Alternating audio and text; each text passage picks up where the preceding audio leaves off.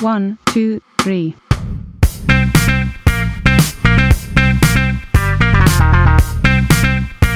个机灵，你就觉得啊，怎么会？好就我竟然？对我竟然跟我妈当时是一样的做法。Hello，大家好，这里是万物有趣，我是心理咨询师 Cindy，我是小鱼，欢迎小鱼回归了啊！前一段时间也出去了，对，现在要正儿八经回来开始干正事儿了。对，这一期我拉着小鱼，我特别想跟大家去聊一个话题。这个话题，我先来问问小鱼啊，小鱼，你有没有一种感觉，好像人生有的时候有一些事情像命中注定、命运轮回一般，在你的生活当中有没有出现这么一个时刻？有，其实你说这个叫什么命运轮回的时候，其实我在跟小朋友的这个相处的模式当当中，常常会体现。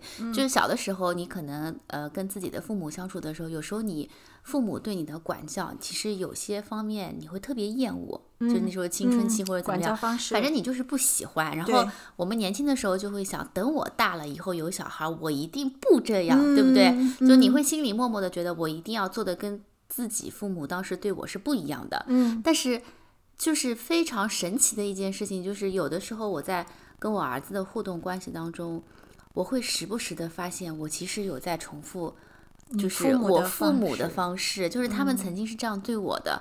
我突然发现，我也用了同样的方式在对我的孩子啊，啊。然后，当你把这个方式用好的时候，你会那一瞬间就突然一个机灵，你就觉得啊，怎么会？好就我竟？然，对我竟然跟我妈当时是一样的做法，就特别吓人，你知道吗？嗯嗯，然后你就觉得哦，下次不能这样，不能这样。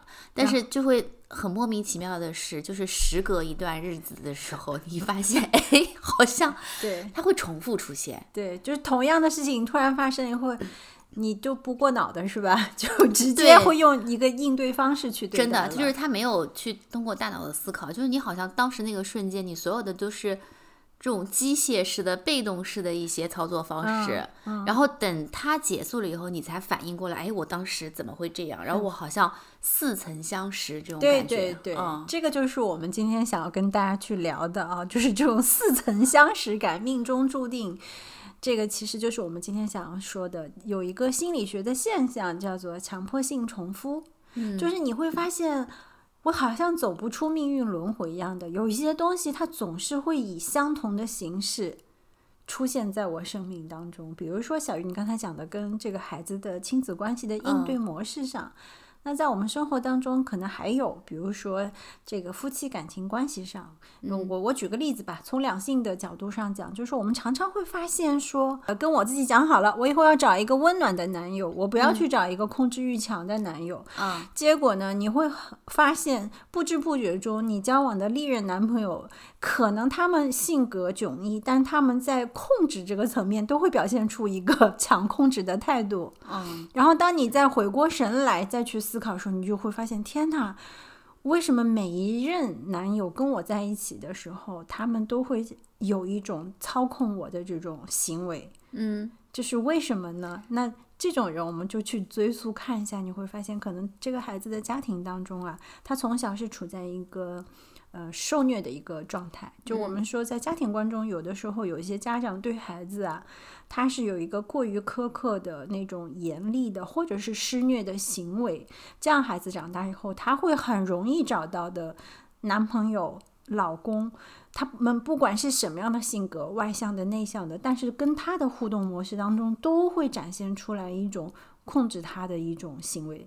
这个就是，那其实是不是就是，嗯比如说这个孩子，其实在跟他的父母的相处的这个过程当中，他已经非常了解和知道我怎么样跟一个比如说控制性强的或者施虐的这样一个人相处，所以他会出现一些。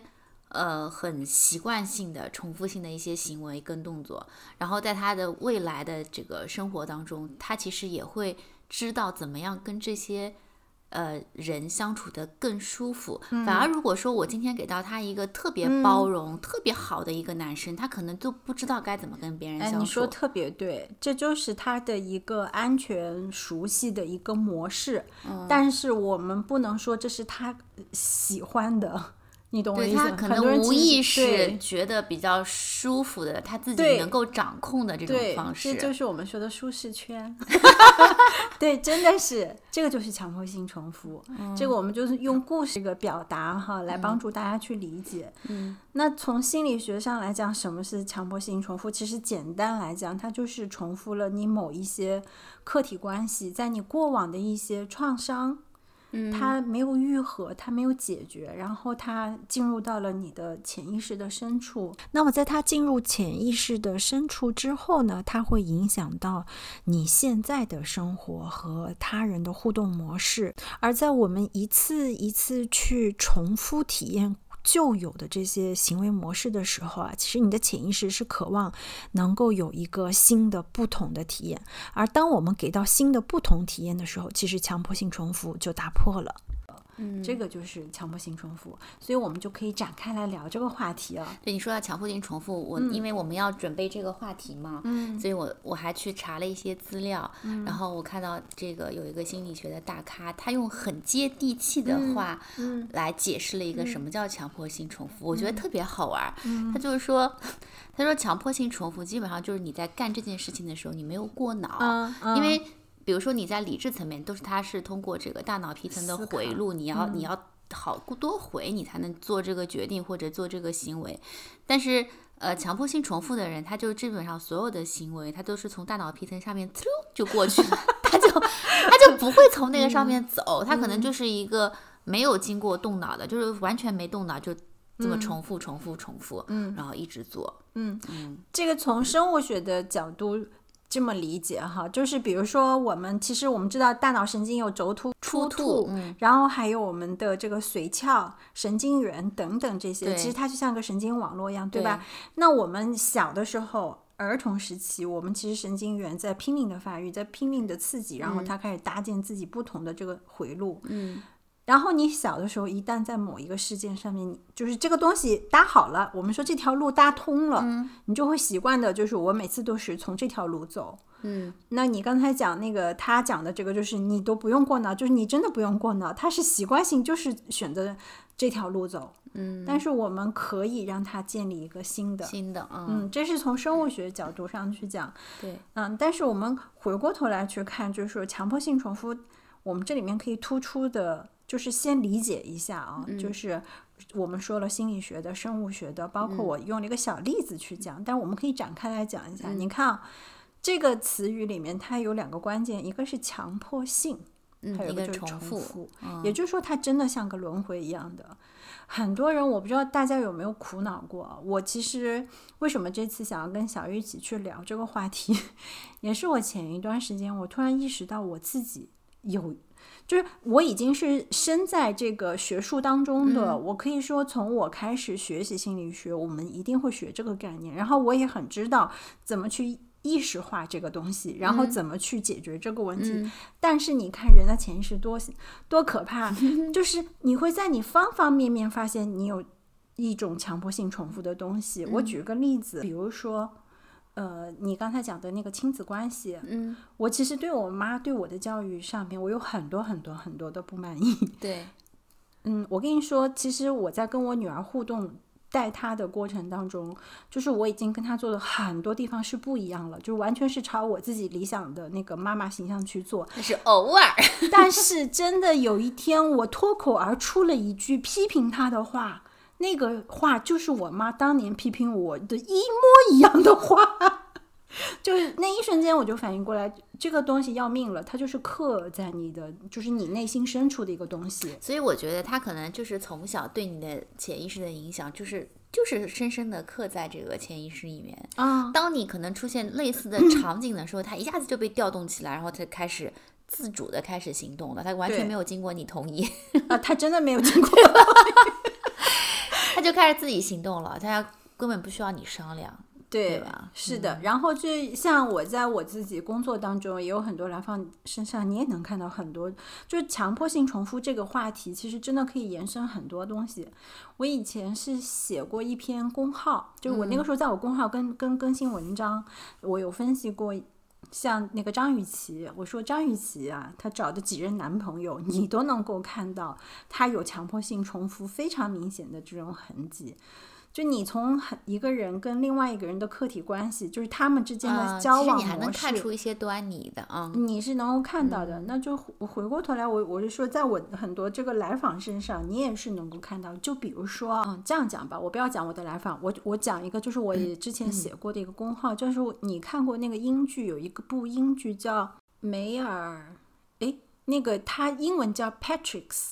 翻译过来叫梅尔普斯还是叫，就是讲他是那个卷福演的，嗯。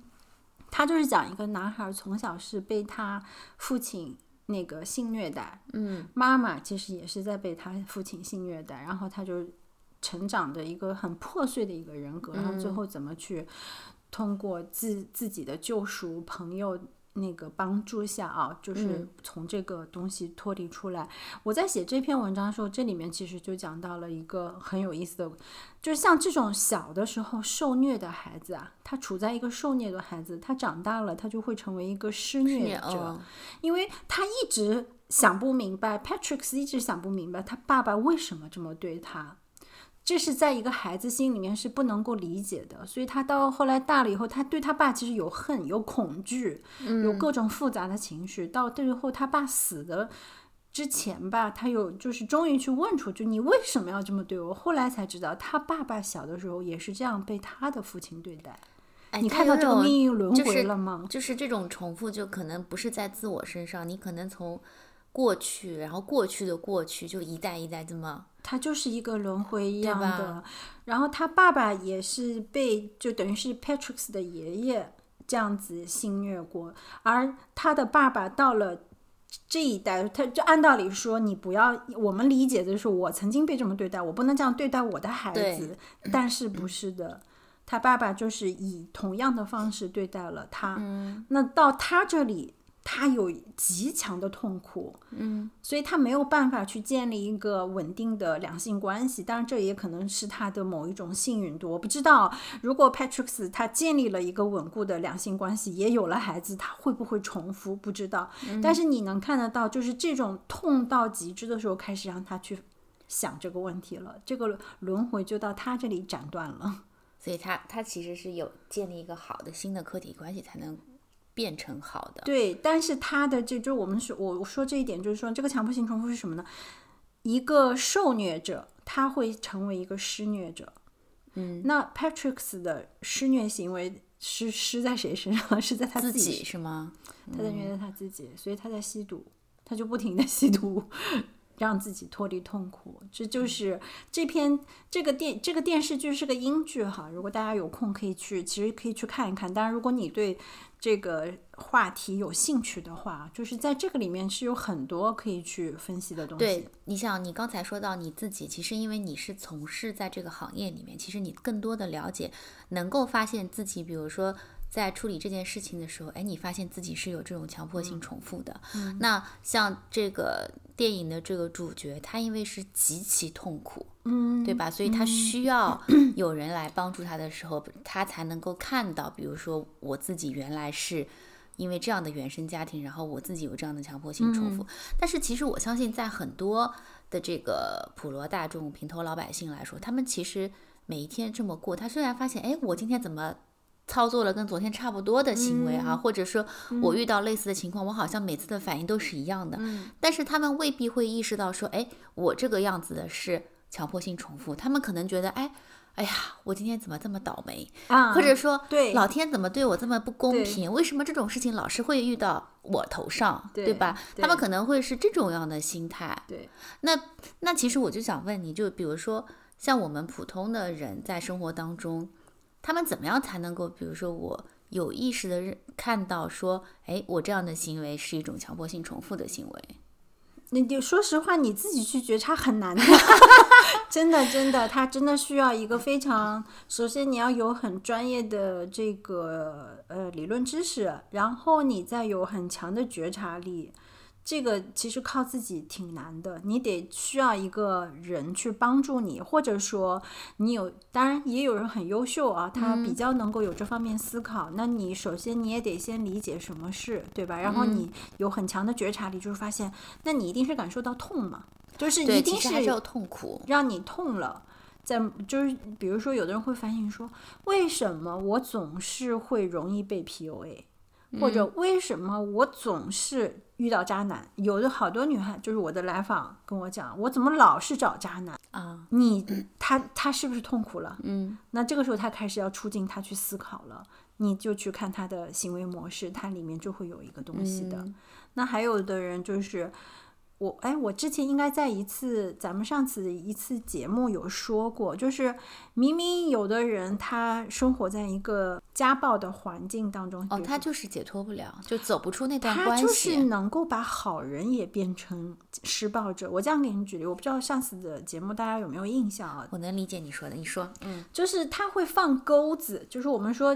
他就比如说有有一个那个女性来访，她生活的小的时候家庭就是爸爸是个酗酒的，然后有喝酒习惯，一喝多了就会打他打他妈。嗯，那对他来讲，他是恨透了这个关系的，嗯。所以他长大了，他就是想要找一个呃这个绅士的、妥帖的、没有喝酒习惯的人嗯。作为老公，因为她太恐惧这样子的东西了。嗯。然后她的第一任老公呢，嗯就是那个结婚了以后没多久就产生了这个家庭暴力性，嗯然后她就很很痛苦啊，这怎怎么就是找了这么一个老公？大概他俩反正结婚了几年吧，几年之后受不了了，那他离婚了。嗯离婚了之后就发誓说，我一定再也不要找一个像我爸一样的人了，我不能找跟我前夫一样的人了，我一定要找一个就是对我好的男人。嗯他真找了一个周围的人，好像是相亲，那个他那个长辈给他相亲，就是这个人又老实，工作又好，脾气性格好，肯定会对你好。哎，两人谈恋爱接触真的挺好的。嗯结婚，诶，一段时间，在他俩一次激烈的爆发当中，这个男的就是没动忍住手，动手打了他。当然不是那种很暴虐的那种啊，嗯但是动手了。然后在就是他会觉得很委屈吧，然后他就来说这这个事情。嗯但是你们听我讲，就是深入了解，就是在这个互动过程当中，他怎么互动的？他是对这个男的你打我呀，你打我呀，真的吗？他说：“你有本事你打我，你有本事怎么怎么怎么怎么，就是他会放钩子。就我们说这些话语都在放钩子，他是在勾引这个男人，就是要对他动手。老实人到最后真没控制好，就就还还真就动手了。那他就在这次关系当中，他有点痛苦了。他的痛苦是什么？他不是那个深层的觉察，他跑来是要问说：为什么我老遇到渣男？为什么我老找到要这样对我的人？对嗯对对，他他就是觉得很奇怪了这个事情。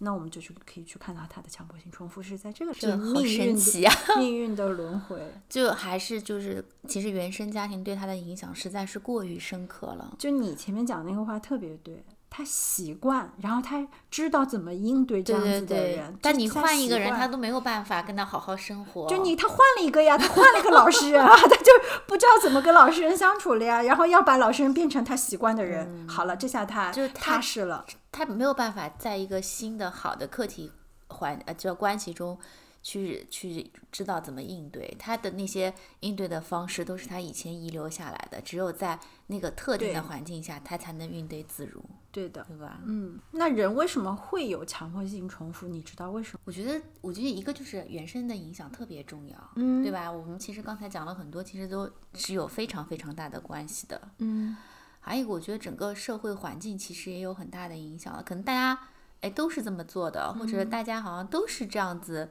的一个行为。遇到事情，比如说我都是要自我检讨啊，都是要自责啊，都是要这样子的方式，那好像大家觉得哦，我这样是有必要的，嗯，对吧？嗯，还有吗？其他的暂时我想不出来。嗯，就是为什么会有强迫性重复哈？一点呢，就是我前面讲的，就是在一个创伤的里面啊，它没有疗愈好，就这个点它始终卡在这里。嗯就你看我们前面讲的这几个例子，都是卡在这个部分的，嗯，所以他没有办法走出去。就是那个通路没顺畅。啊，他习惯嘛，嗯这就是创伤的一个问题。那还有一个原因呢，就是他是人呐、都会希望有一个操控欲。其实人的潜意识，你都希望你的命运是由你来控制的，嗯，所以你会潜意识的以一种我可控的情景，对，你就会把它再现到你现在的生活当中，应对到你各个关系模式当中。所以如果它出现一个我不可控的，他就完全没有办法去掌他握。一定不会让不可控的事情发生，一定不会让自己处在一个不可控的状态下。第二点，那第三点还有就是我们前面讲的舒适。所以人家说人要跳出舒适区是对的，你在你的舒适圈里面是很容易，就是你的视线是被遮挡的，你会忽略掉很多东西，嗯，就是它是一种舒适的惯性推着你往前走。那照你这么说，我还想到一个，就是嗯你的认知这个广度你要加广，就是要拓宽。就有些东西你可能觉得你的这个认知范围内它就是应该这样子的，但是当你拓宽了一些认知，或者是你了解了一些深刻的东西之后，你可能会帮助你有一点点思考，说我可能曾经的某些行为是不是值得去探讨一下，是不是这样做就是对的，可能会有一些一点点的帮助。那我就问你怎么拓宽多听听我们的播客呀。对对对，学习是一个层面哈。对就你知道，就是我录这一期的时候，我我其实那天晚上我在想很很多这个问题，就是我自认为我自己啊，在这方面的呃这个学识也好，知识啊储备也好，我觉得已经可以的，但是。我会发现，在我的就是生活当中，你还会有这样行为的时候，你就是要痛，然后你痛到极致，对吧？也不是说痛到极致，就是你要有意识去思考。当你发现一件事情啊，它在你的生命当中是重复出现的时候，你的行为是重复出现的时候，就比如说你前面讲，你跟我讲的你的那个习惯，就是如果遇到一些冲突，你习惯性就是我不讲话，我不睬你对了，对，然后。我你你说这个是不是强迫性重复？我说它大概应该是一种模式，嗯，就你的强迫性的思维就是认为这个人一定要伤害我了。你跟人一旦有冲突，就大家不同意见的时候，你会认为这个人已经要准备开始要攻击你了，要准备伤害你了，所以你本能的那个保护机制启动了，就是我赶紧不要跟他讲讲了，赶紧躲，赶紧跑。赶紧切断关系。对，你就赶紧切断关系。嗯，哎，所以我大胆猜测一下，你的 恋爱关系应该也是，当你的另外一半是不是给你某一种不安全信号的时候，你是主动离开的那个人。哎呀，你这问题让我值得思考一下。但是，但是说实话啊，就是，就为什么我我曾经说自己特别决绝的一个人，就是我曾经的恋爱关系就是结束了就结束了，就彻底这个人从我生命中就消失了，这个没什么问题、啊所有的这个联系方式就一键删除的那种。嗯，就不会再有任何的联系。所以，所以你知道吗？就是我那天突然在想的一件事情是什么？就是比如说我跟这个人谈恋爱，我没有办法回忆起当初跟他的美好，同时我也没有办法回忆起当初跟他的痛苦。就是我跟他的记忆仅停留在于。曾经有这么一个人，但是我跟他的共同的 生活画面已经完全没有了。哦，这样子。对、哦，你这删除的是格式化版吗？彻底不，这绝对是特别彻底，你知道吗？嗯，就真的，我曾经一度想，哎，就是那天谁让我回忆一下美好画面来着的？我当时想了一想，没有，想不起来。然后我就顺带想了一想，有没有痛苦画面？也没有。就这个人曾经出现 过，仅此而已。对啊，你知道我谈过几个男朋友，对他们仅此而已。对对对，就这样结束了就。是快乐的不快乐的，我一点印象都没 了。对对对，通通就格式化了，已经。你看，这是你习惯应对的一个模式了。对，这是你这个，当然我我可以说这是另外一种讲，就是这是你的防御机制。嗯。但其实咱们前面讨论的那个，就是你的习惯性的思维，就我们说有个强迫性嘛。你的强迫思维是什么？强迫思维就是外界不安全，别人当发生冲突的时候，别人一定会攻击你，别人一定会对你有这个威胁性，这个是你的强迫性思维。对对对，然后然后你的重复性的行为是什么呢？就是我赶紧逃，我赶紧切断关系。对对对，我要自我保护一啊，下。对我嗯不要跟你去纠缠。就是怎么样能够让大家也能够意识到，哎，我这样做是一种强迫性重复。嗯，你想，我们就是普通人很难去意识到嘛，因为嗯我这个也是我们探讨以后，我觉得哎，好像是有点，就是你、嗯你会觉得，就是为什么你会呃有意识说，哎，你是不是可能这方面是强迫性重复？因为你一直遇到冲突的时候，你的反应是类似的，你会觉得这样很难受。嗯啊，你就属于一直在被别人攻击的那个状态，你会不舒服吗？嗯。那你会老想，哎，为什么我每次遇到冲突的时候，我都是这样？嗯，所以你这个时候其实是你你有痛苦了，对，所以你才有那么一点点意识，说我为什么是这样？你也仅停留在这个层面，对。但是你也不能说是哦，原来我这个是强迫性重对复，就是可能我想问的是，大家怎么样能够就比如说有意识的能够意识到，哎，我这样做，它有没有可能是一个强迫性重复？嗯嗯，就是两种哈，一种就是我们前面讲的，你一定是痛到了，一定嗯是。呃，有一些东西触动到你了，开始让你去觉察，哎呦，我为什么老是这个样子？就是比如说那个问题，为什么老遇到渣男啊？为什么老是跟孩子这这样说话啊？明明我不想的，那那这个就是一种觉触动，我们已经是去觉察的。那另外一种是什么呢？另外一种就是。人一旦是有了某一种想要破圈儿、破舒适圈儿、想要去成长的这个欲望的时候，你就会产生思考了。你一旦有了思考，你才会有觉察。但大部分情况下，我们为什么说它像一个命运轮回啊？就很没有觉察，很多人是没有觉察，就是觉得，哎呀，人人生好像都是命中注定的。我的这个就像你前面讲的，就是我，哎呀，这个是运气不好，或者说我命就是这个样子。就是它会归功于一个第三方，就是无无没有办法控制的一个因素，然后来给自己找一个心理安慰。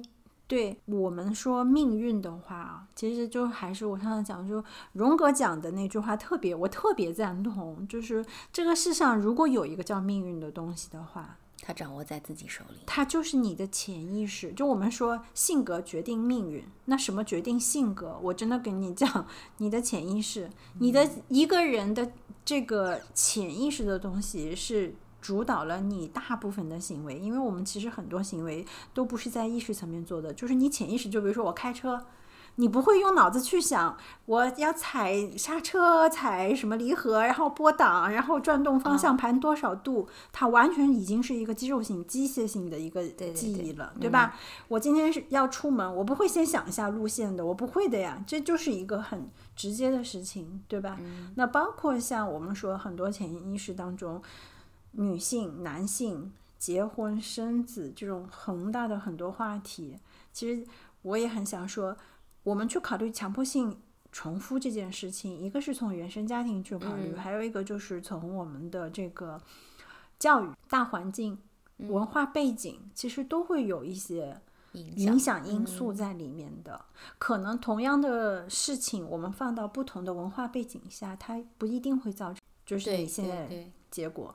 所以再回过头来说，就记得强迫性重复是把你过往的一些关系模式活现到了现在，你让它活现在现了。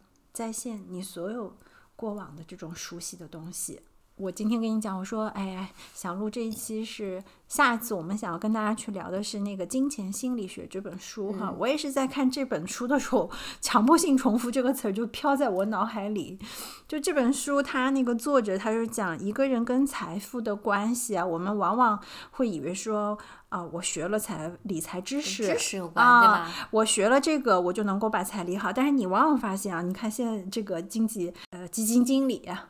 崩的有多少个？他们算是专业知识，绝对知识度是强的。这么多年浸泡在这个行业里的，依然抵挡不了一些问题，然后导致这个现在基金都崩溃的状态。很多人是不明白说为什么。这本书的作者他就说，其实更重要的是你在你的这个观念上，对金钱的价值观、你的世界观、你的心理状态、你对突发事件的应对模式，才是真正导致你如何去处理你的金钱和投资的一个关键性。所以它不是单凭知识点就能够去合理的运用、它不是一个物理 层面的东西，它真的是在你的认知层面、心理层面的东西。所以，也就是在看这本书的时候，哦，我就突然想到，天哪！就是人的强迫性的重复，你心理上面怎么去理解这个世界？你的这个关系模式，你看它会活现在方，方其实就是。让你怎么看待金钱。比如说，我怎么看待我赚钱，怎么看待我拥有多少金钱，其实跟你的心理的这个对关它系本身的理解和你以往的这非常有些积累，它是有很大的关系的，对的，对吧？对的，就像有的人他钱赚到了，他也留不住。很多人会说啊，这是这是什么？这种好像说起来就很玄学的，但其实它不是玄学。它就是你跟他的关系关系你的习惯性的一个认知，你怎么去理解？你会发现啊、有很多，其实我去翻了一些人物传记，其实很多人他没有专业学过什么理财知识的，很多富就是富豪他没有，对，但他富豪都是，他会创造财富，嗯，就富豪都是他不会专门学这个东西的，对对对啊、所以这个就是我们下一期的话题啊。这这就拉过头来，我们回过头来说怎么破局吧。对。你有想过怎么破局吗？我跟你讲，就是我当时想到破局的时候，我特别，我其实是觉得自己要破这个局是很难的，因为它一个是说你是从这个你过往的所有的经验，包括你熟悉的这个舒适圈里面所得来的，你会觉得就是它很顺其自然就发生了，你不会觉得有什么问题，直到说。你非常非常痛苦的时候，你才能有那么那么一点点意识，开始觉得问自己为什么，嗯然后 去问为什么的时候，你才会可能去思思考到这个问题。但是我那天去查资料的时候，我也听到就是。呃，有网友说，哎，那我意识到了这个重破性，呃，强迫性重复。我每天在家对着墙，把我自己的强迫性重复思考一遍。就是人家大咖不是说没过脑吗？我现在开始在家面壁思过，要过脑。不是人家剧里都是这么演的，思过三年你就发现重生了，你知道吗？然后那个网友就说：“我天天在家面壁思过，然后让他过脑。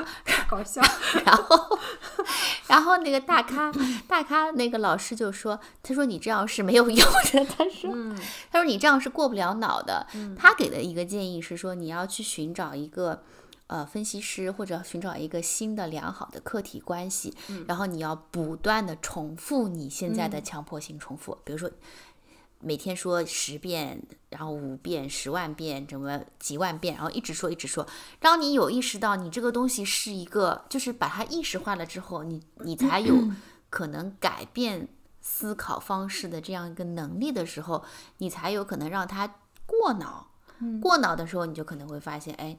你可能就是会有不一样的想法了。你下一次再遇到类似的问题，你可能不一定会这么行动啊。嗯，应该是这样讲啊。我我我觉得我大部分是认同，但是小部分不认同。要么就是可能你听的时候中间理解有差错。嗯，建立一个新的客体关系是没错的。那这个新的客体关系，我们普通人怎么去理解哈？就比如说我们前面讲，我从小到大，我的大脑这个神经网络已经建好了。嗯，但凡遇到这个事情，我的髓鞘已经很就是自然而然告诉我怎么去应对了。嗯，但是我为了改变这个现象，我不想再成为一个这个轮回当中的人。嗯，我需要打破这个习惯。那我需要怎么去做呢？就是有一个新的人以不同的方式，当我丢出同样的东西的时候，他会用不同的方式回应我。对对对对对，然后这一趴我忘说了。对，然后它会刺激，就是你要知道，就是人的大脑，其实说实话，很多人会认为大脑到一定程度它不发育了，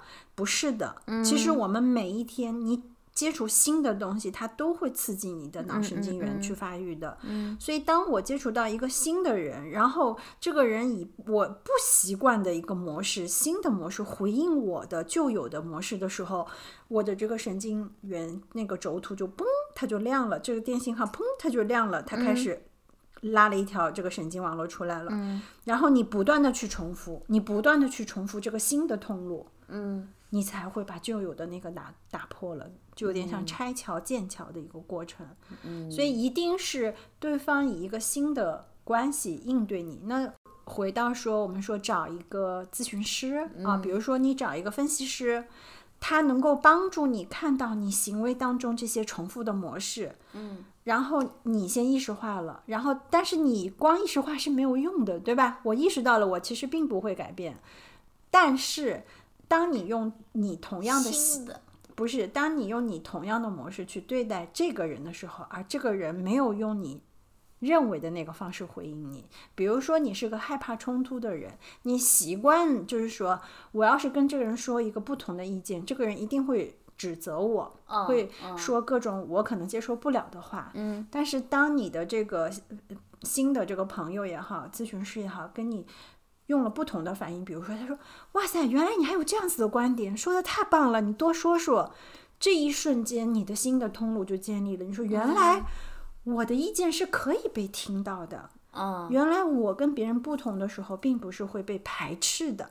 这个新的通路就建立，这个就是所以那个大咖说你面壁思过是解决不了的，对，这肯定不是靠自己去重复想这件事情因为。你一直重复的时候，你其实没有一个新的思路给到你的时候，你都不知道，哎，原来还有这样的回应。是的，啊这是一方面，就是我去找一个新的关系，嗯这个可以找咨询师。还有一个就是谈恋爱去，真的，你去多交朋友，当然不一定局限于谈恋爱。嗯，你如果是两性关系上面老是出问题，你就多谈，不要给自己限定。嗯你就是大家不要背包袱，哎，但是我又有一个疑问，像比如说刚才你提到的有一个那个家暴的女生，她其实渴望找一个温柔的男生，但是找着找着，最后都会变成家暴的那个。嗯那如果比如说，嗯，他意识到自己有强迫性重复，但他觉得、哦、我要找新的客体关系，嗯我就可能交很多很多朋友，或者不断的谈恋爱。嗯那有没有可能他其实没有办法是说？呃，我找到一个新的通路，他可能会不会还会重复在以前的，就把所有的这些男朋友都变成了，比如说家暴男啊，或者他以前让他觉得痛苦的这种，这个就是角色。嗯我我说的这个啊，就是当然我举的这个例子，它有一一个局限性，就是这个样本数据它不够庞大。我想说它有个概率性的，就比如说你说的，我我结了一次婚是个家暴，两次婚还是家暴，我是不是三次四次都会有家暴？我不好说，它有一个嗯概率性的。嗯他终有一天，他可能会遇到一个，即便你再怎么样，我都能 hold 得住你的。啊，但是这个何其幸运啊，这个是吧？是特别罕见。对，嗯所以真正能够把你自己从命运的这个轮回当中拯救出来的，还是你自己。你必须得要去。如果说你意识到这个问题，你像我的这个来访，他就是找咨询师了，嗯，他不要去搏这个概率了，因为你这个概率，你你你你就相当于你。把希望寄托在别人身上了。他现在就是我找个咨询师来帮我，那嗯很快这个东西他就，当他下一次再去交一个男朋友，想要去步入婚姻的时候，哎，他一旦有这个行为，他就会管住嘴的。我嗯不能再去放这个钩子了。吵架归吵架，嗯，这个就是就就是是这么一回事情。所以还是，比如说你真的觉得特别痛苦的时候，其实还是需要一个咨询师专业的来帮助你。需要的，然后就是自我觉察。当然，我并我还是那句话，我并不否认说人有很强大的这个生的本能性。你如果说有的人他就是能够有足够的学习能力，那他可以通过学习去疗愈自己，也不是不可能。但是如果涉及到关系层面的，那可能会需要你去多跟人相处，你才会关系层面上去修复这些问题。嗯，这就是我们今天跟大家来分享的这个强迫性重复。对，命运的轮回是可以被斩断的，而所谓的命运的钥匙就在我们手上。自己手中，对的，对吧？当然，你一定要对自己有信心。这其实我觉得跟我们以往讲的很多期其实都是有相关联的。什么？其实这也是所谓自己爱自己的一个部分，对对吧？就是你真正的要对自己很了解，然后你知道自己的痛苦可以和可以能改变的地方，嗯，其实就是爱自己的一种方式嘛。就是说白了，让自己多成长、多学习，你的这个敏锐度就会提高，认知也会提高。可能你人生当中很多的问题都在这一一次一次的觉察当中啊，就提升了，就解决了。对，就是他一次一次过脑了，嗯，最后就最后强迫性重复，它经过过脑了以 嗯后，它只是一个简单的这个行为模式了。对，我们可以去建立新的行为模式了，对对对新的嗯生、生命就开始了。好嘞，这个就是我们今天的万物有趣，欢迎大家在下面评论点赞。如果大家想要加入我们听友群，可以加我们那个小宇宙呃页面的微信。好啦，今天就到这里，拜拜。拜拜。